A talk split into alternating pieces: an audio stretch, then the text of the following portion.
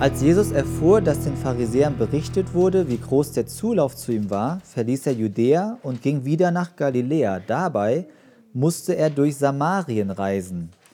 Sein Weg führte ihn durch Sychar, eine samaritanische Ortschaft, in deren Nähe das Feld lag, das Jakob einst seinem Sohn Josef gegeben hatte, und wo sich auch der Jakobsbrunnen befand. Es war um die Mittagszeit, müde von der Reise, hatte sich Jesus an den Brunnen gesetzt. Seine Jünger waren in den Ort gegangen, um etwas zu essen zu kaufen. Da kam eine samaritanische Frau zum Brunnen, um Wasser zu holen. Jesus bat sie, Gib mir zu trinken. Überrascht fragte die Frau, Wie kannst du mich um etwas zu trinken bitten? Du bist doch ein Jude und ich bin eine Samaritanerin. Die Juden meiden nämlich jeden Umgang mit den Samaritanern. Jesus antwortete, wenn du wüsstest, worin die Gabe Gottes besteht und wer es ist, der zu dir sagt, gib mir zu trinken, dann hättest du ihn gebeten und er hätte dir Quellwasser gegeben, lebendiges Wasser. Herr, wandte die Frau ein, du hast doch nichts, womit du Wasser schöpfen kannst, und der Brunnen ist tief. Woher willst du denn dieses lebendige Wasser nehmen? Bist du etwa mehr als unser Stammvater Jakob, der uns diesen Brunnen gegeben und selbst von seinem Wasser getrunken hat, er und seine Söhne und seine Herden? Jesus gab ihr zur Antwort, jeder, der von diesem Wasser trinkt, wird wieder Durst bekommen. Wer aber von dem Wasser trinkt, das ich ihm geben werde, wird niemals mehr durstig sein. Das Wasser, das ich ihm gebe, wird in ihm zu einer Quelle werden, die unaufhörlich fließt bis ins ewige Leben. Herr, bitte gib mir von diesem Wasser, sagte die Frau. Dann werde ich nie mehr Durst haben und muss nicht mehr hierher kommen, um Wasser zu holen. Geh und rufe deinen Mann, entgegnete Jesus. Komm mit ihm hierher. Ich habe keinen Mann, sagte die Frau. Das stimmt, erwiderte Jesus, du hast keinen Mann. Fünf Männer hast du gehabt, und der, den du jetzt hast, ist nicht dein Mann. Da hast du die Wahrheit gesagt. Herr, ich sehe, dass du ein Prophet bist, sagte die Frau. Unsere Vorfahren haben Gott auf diesem Berg hier angebetet. Ihr Juden dagegen sagt, der richtige Ort, um Gott anzubeten, sei Jerusalem. Jesus erwiderte, Glaube mir, Frau, es kommt eine Zeit, wo ihr den Vater weder auf diesem Berg noch in Jerusalem anbeten werdet. Ihr Samaritaner betet an, ohne zu wissen, was ihr anbetet. Wir jedoch wissen, was wir anbeten, denn die Rettung der Welt kommt von den Juden. Aber die Zeit kommt, ja, sie ist schon da, wo Menschen Gott als den Vater anbeten werden, Menschen, die vom Geist erfüllt sind und die Wahrheit erkannt haben. Das sind die wahren Anbeter, so möchte der Vater die haben, die ihn anbeten. Gott ist Geist und die, die ihn anbeten wollen, müssen ihn im Geist und in der Wahrheit anbeten. Ich weiß, dass der Messias kommen wird, entgegnete die Frau. Messias ist das hebräische Wort für Christus. Wenn er kommt, wird er uns alle diese Dinge erklären. Da sagte Jesus zu ihr, Du sprichst mit ihm, ich bin es. In diesem Augenblick kamen seine Jünger zurück. Sie waren erstaunt, Jesus im Gespräch mit einer Frau anzutreffen, doch keiner wagte ihn zu fragen, was er von ihr wollte oder worüber er mit ihr redete. Die Frau ließ ihren Wasserkrug stehen, ging in den Ort zurück und sagte zu den Leuten, Kommt mit, ich habe einen Fremden getroffen, der mir alles auf den Kopf zugesagt hat, was ich getan habe. Ob er wohl der Messias ist? Da machten sich die Leute aus dem Ort auf den Weg zu Jesus. Vers 39. Viele Samaritaner aus jenem Ort glaubten jetzt an Jesus. Die Frau hatte ihn bezeugt, er hat mir alles gesagt, was ich getan habe, und auf ihr Wort hin glaubten sie. Die Leute aus dem Ort, die zu Jesus hinausgegangen waren, baten ihn, bei ihnen zu bleiben. Er blieb zwei Tage dort, und auf sein Wort hin glaubten noch viel mehr Menschen an ihn. Wir glauben jetzt nicht mehr nur aufgrund von dem, was du uns erzählt hast, erklärten sie der Frau. Wir haben ihn jetzt mit eigenen Ohren gehört und wissen, dass er wirklich der Retter der Welt ist. Heute ähm, haben wir den zweiten Teil von unserer Serie Wer ist dieser Jesus? Meine eigene Entdeckungsreise. Und der zweite Teil für heute heißt Jesus, der, der die Sehnsucht stillt. Und ich glaube, ihr kennt das alle. Ähm, Sehnsüchte, äh, etwas, wonach wir verlangen, kennen wir alle. Ja, das heißt, äh, zocken, sagt der Tamin. Äh, ich denke, äh, was passiert beim Zocken? Wenn ihr wenn ihr Spiele spielt. Macht es euch Spaß? Ja. Also es, äh, ja? Äh, es erfüllt euch, ja? ja. Ähm, aber dieses Glücksgefühl, was ihr da habt, äh, äh, bleibt nicht lange.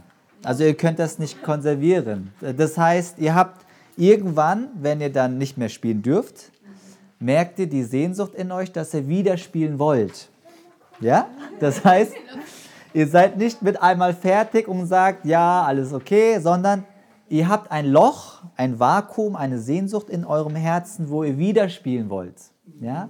Dann werdet ihr befriedigt und sagt, oh toll, und nach zehn Minuten wollt ihr wieder. Das ist der Grund, äh, das ist die Ursache, warum die Mamas dann immer Probleme haben, weil sie dann jedes Mal euch sagen müsst, okay, jetzt ist aber genug. Ja? Und es kommt wieder, das Verlangen danach. Ja? Das heißt, wir haben eine Sehnsucht in uns. Ähm, ein anderes Beispiel, was erwachsene Leute auch gut kennen, ist äh, entweder während eurer Studienzeit, wo ihr viel auf Partys wart oder ein Konzert wart oder was auch immer. Äh, wir haben dieses berauschende Gefühl, äh, was sehr schön ist. Und wenn wir von der Party nach Hause kommen, allein in unserem Zimmer sind, dann merken wir, wie wieder eine Leere ansetzt und man merkt, ach, schade, dass ich dieses Gefühl nicht irgendwie beibehalten kann. Äh, das Gleiche ist auch, was Beziehungen angeht, was Liebe angeht. Selbst wenn wir die tollste Beziehung haben, daten und wie auch immer, es ist ein Gefühl, was nur für einen kurzen Moment da ist. Oder ähm, wenn wir irgendwie auf dem Freizeitpark sind, Achterbahn fahren, irgend, manche finden das nicht toll, manche finden das toll, aber es ist immer temporär. Äh, womit hängt das zusammen? Ähm, und ich dachte mir, vielleicht kann man das äh, einfach so ähm, veranschaulichen. Äh, Gott hat den Menschen erschaffen und in der Bibel heißt es, Gott hat den Menschen erschaffen nach seinem Ebenbild. Vielleicht hat jemand das schon mal gehört. Das heißt, Gott in seinem Wesen hat den Menschen erschaffen und ihn in seinem Wesen, wie er ist, angelegt an Gottes Eigenschaften, wie Gott ist. Das heißt, der Mensch gleicht Gott in vielen Dingen. Und das ist so, der Schöpfer, wenn das jetzt so vergleichbar mit der Hand ist, ja, guck, wenn der Schöpfer so aussieht, hat er den Menschen geschaffen wie den Handschuh, was die Form, was der Hand entspricht, ja. Und jetzt ist es so, dass wir Menschen versuchen, dass wir unser Herz, was auf Gott angelegt ist, zu füllen mit verschiedenen Sachen, die nicht Gott sind. Und dann ist es vielleicht wie so eine Faust, die in unser Herz reinkommt, ist stückweise füllt, aber es bleibt immer noch viel Leere, ja, weil es nicht Gott ist. Und das, was Gott sagt, ist, äh, wer eigentlich eure Sehnsucht kann nur ich stillen, weil ich der Schöpfer bin und wenn ich in euch hineinkomme, fülle ich euch ganz aus. Ja? Hast du das verstanden, David? Okay, gut. Dann darfst du den schon. Das ist, äh, das ist das, was äh, ihr auf diesem Zitat hier lest wenn wir zum Beispiel äh, Blaise Pascal kennen die meisten aus dem Mathematikunterricht, glaube ich. Das ist ein berühmter Mathematiker, auch Philosoph. Und er hat diesen folgenden Satz gesagt, jedes Herz hat ein gottförmiges Vakuum, das nur Gott füllen kann. das ist das, was ich eben gesagt habe. Oder Augustinus, auch ein berühmter Theologe und Philosoph, er hat in seinem Werk Bekenntnisse, Confessiones geschrieben, Du hast uns auf dich hingeschaffen und unser Herz ist ruhelos, bis es Ruhe findet in dir. Also viele Menschen haben das erlebt, haben gemerkt, es gibt diese Sehnsucht. Also das ist wirklich, das können wir nicht verneinen. Ja? Wir haben diese Sehnsucht. Aber äh, wie können wir diese Sehnsucht stillen? Ja? Und das ist das, was wir äh, vertiefen wollen in diesem Text. Darum geht es auch in diesem Text einer Frau, die auch Sehnsüchte hat. Und äh, wir haben jetzt ein Wort, was uns Probleme bereitet hat, das auszusprechen. Samaritaner oder Samariter, das ist in Übersetzungen alles unterschiedlich. Das kommt daher von einem Land Samarien. Und ich gebe euch, bevor wir den Text vertiefen, ein paar Informationen. Und zwar, äh, Jesus, es heißt, Jesus musste von Judäa nach Galiläa reisen. Und wenn ihr Israel euch anschaut, dann ist Judäa im Süden und Galiläa ist im Norden. Also Jesus musste von Judäa, von Süden nach Galiläa. Und was lag dazwischen? Samarien. So, strick, strenge Juden sind nicht direkt durch Samarien gelaufen nach Galiläa, sondern sind östlich über den Jordan, sind um Samarien, haben einen riesen Umweg gemacht, um nach Galiläa zu kommen. Warum? Warum?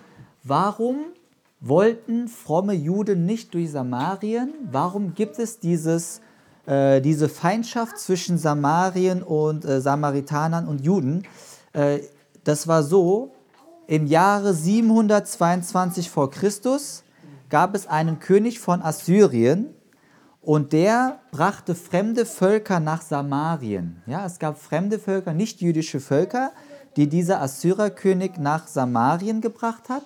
Und die Fremdvölker, die haben sich dann dort angesiedelt und sind dann mit Juden äh, Misch, Mischehen eingegangen. Also die Juden, die noch da geblieben sind, die haben dann geheiratet mit äh, Heidenleuten und diese äh, Samaritaner dann, die in den Ort Samarien gelebt haben, in diese Mischehen waren, haben sich dann auch äh, den nicht-jüdischen Kulturen haben sie angenommen. Also sie sind nicht strikt bei der jüdischen Kultur geblieben, sondern haben eine nicht-jüdische Kultur angenommen.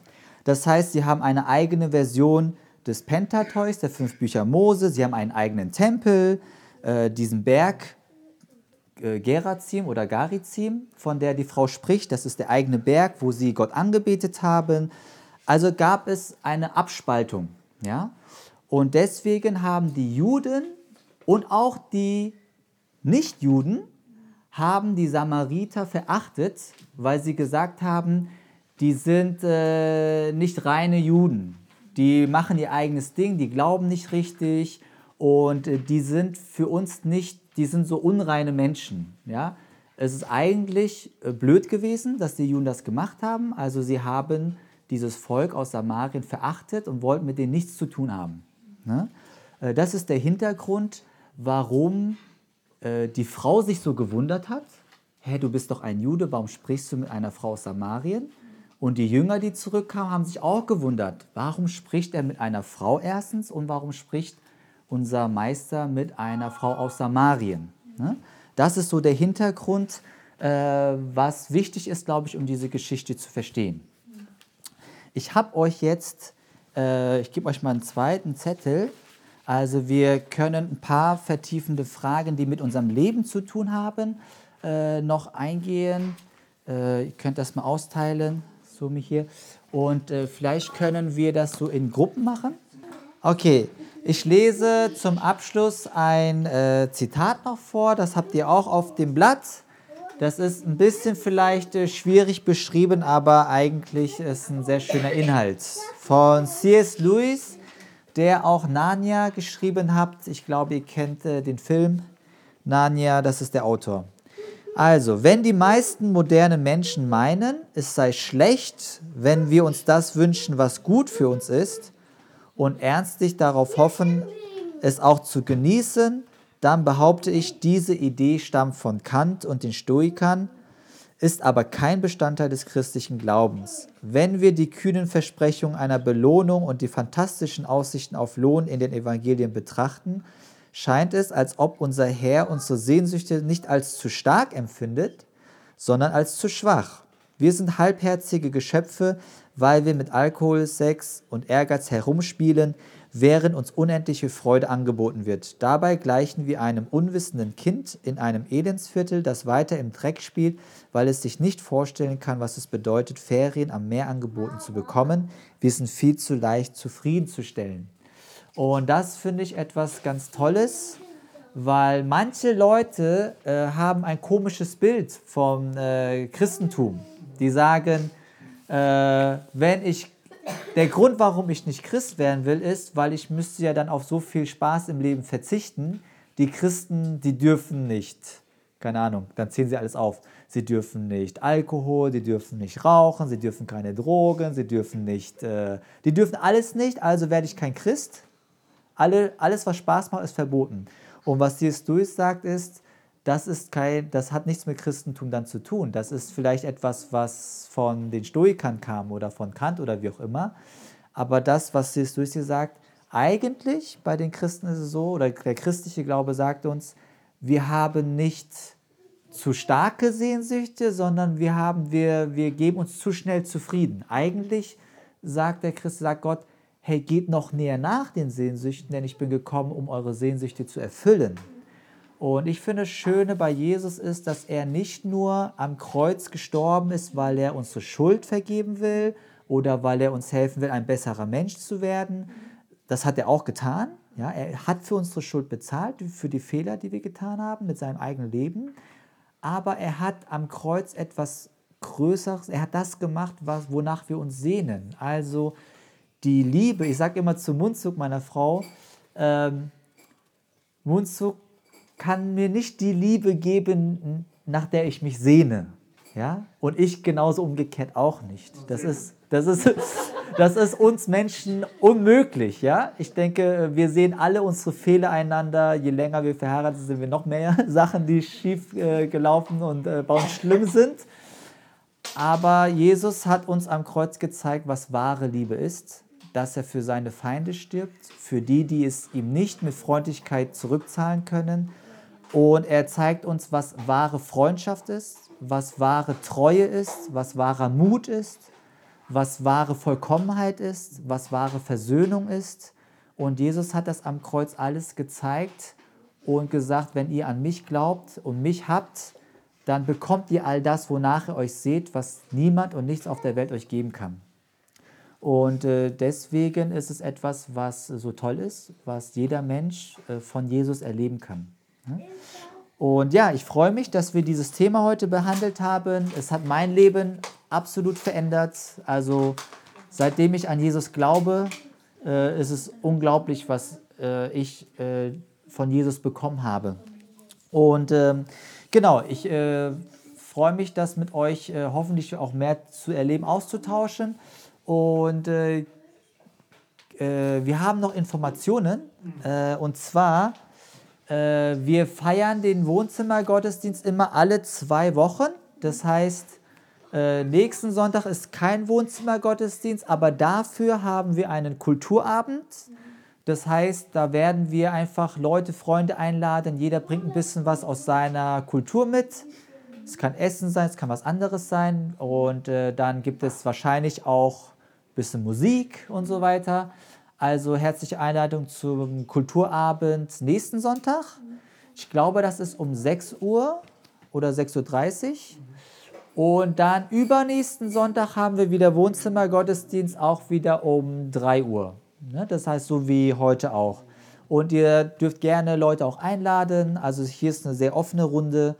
Und genau, wenn ihr das euch merkt, alle zwei Wochen Wohnzimmergottesdienste, und einmal im Monat der Kulturabend. Ähm, wenn ihr wollt, wir können euch die, die Termine nochmal zuschicken oder ihr seid einfach in der WhatsApp-Gruppe, wo ihr dann äh, die Informationen auch bekommt, also wie ihr wollt. Der Herr segne dich und behüte dich. Der Herr lese sein Angesicht leuchten über dir und sei dir gnädig. Der Herr gebe sein Angesicht über dich und gebe dir Frieden. 아멘. 아멘. 아멘.